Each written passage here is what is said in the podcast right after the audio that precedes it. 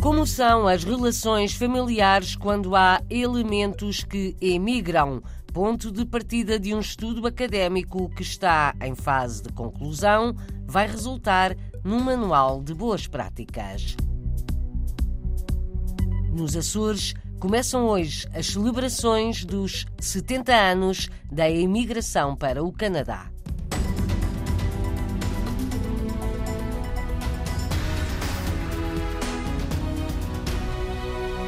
Está em fase de conclusão um estudo para tentar compreender o relacionamento entre quem emigra e os familiares que ficam. Estudo da autoria de Carlos Barros, professor universitário, investigador na área da psicologia social, vai resultar num manual de boas práticas para ajudar a encontrar resposta a várias questões. Como é que estas famílias, muitas vezes sem um espaço uh, geográfico imediato, como é que gerem as relações? Com que frequência é que se encontram? Com que frequência é que partilham a sua vida? O, o que é que partilham? O que é que os levou a, a emigrar? E, portanto, esta solidariedade é essencial, quanto mais não seja, porque as famílias, seja qual for o formato da mesma, tendem a ser sempre o primeiro espaço de, de suporte e de apoio. Infelizmente, sabemos que as políticas sociais nem sempre estão aptas eh, para apoiar de modo inicial eh, estas pessoas que imigram e também as pessoas que ficam. Perceber como são as relações familiares quando há elementos que emigram é o objetivo deste estudo. O sentimento de solidão para quem parte e para quem fica pode ser um problema. Carlos Barros, investigador na área da psicologia social, acha que a experiência migratória tem de ser vista como um todo. É um todo que não é só porque a família é um grupo que presta suporte aos vários elementos, mas também porque, de facto, há aqui uma preocupação crescente que é, embora exista um espaço geográfico extra, por assim dizer, que é o espaço digital, que pode atenuar as saudades, eh, pode atenuar a percepção de solidão e esta solidão pode ser tanto em quem vai como quem fica. Atenção, acho que esta parte é importante de realçar. É sobretudo importante termos em conta que quem vai, é claro que tem imensos desafios eh, pela frente, mas também há grupos que estão a envelhecer cá por exemplo, as figuras parentais podem ser pais, mães, avós, uhum. uh, tios. Portanto, temos aqui um vasto grupo de pessoas que está a envelhecer, que muitas vezes estão a encontrar uh, problemas uh, perante o que são as políticas sociais que deviam de facto proteger e não o fazem corretamente. Problemas familiares difíceis de gerir quando há emigração. O estudo que está em fase de conclusão chama-se Solidariedade Intergeracional em Famílias transnacionais. O autor Carlos Barros, professor universitário, investigador, foi entrevistado pela jornalista Paula Machado. Conta que, depois de ter estudado os emigrantes, vai debruçar-se sobre quem fica, como sente na pele a imigração será a continuação deste estudo. No final do ano, deverá ser lançado um manual de boas práticas para as famílias que estão separadas pela imigração. Temos de ter um manual de boas práticas para famílias transnacionais. Portanto, até ao final deste ano, temos um manual de boas práticas, uma compilação do que é que há de prático a ter em conta para promover o bem-estar que seja quem imigra, seja quem fica. Portanto, a, a ideia central aqui é podermos alertar técnicos de educação, de saúde, de vários espectros da ação, temos de ter em conta as especificidades destas famílias. Carlos Barros, investigador e autor do estudo sobre famílias separadas pela imigração para preencher vazios no Luxemburgo, Isabel Ferreira criou, em plena pandemia, a Associação Tecer Laços. A ideia é fazer a ponte entre idosos da área de Cantanhede e os seus familiares e imigrados. A falta de comunicação para nós foi o grande problema e, e estávamos a falar de uma pandemia em que as pessoas, mesmo os familiares dos imigrantes, não poderiam se deslocar para ver os seus familiares.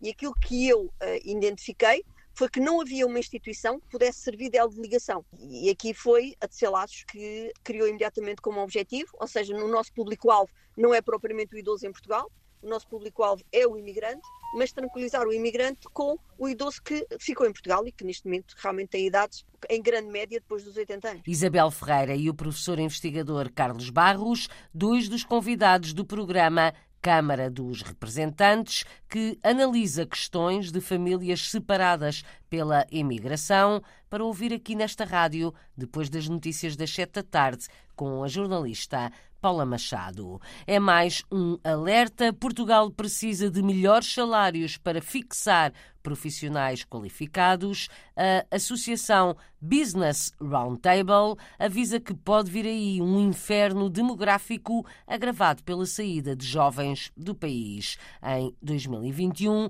foram 60 mil os portugueses que emigraram, mas esta associação acha que os números podem ser mais altos. Alega que já não é preciso emigrar para sair de Portugal isto por causa do teletrabalho. Defende a associação que é urgente melhorar salários, baixar impostos, baixar o custo de vida e melhorar o equilíbrio entre vida pessoal e profissional.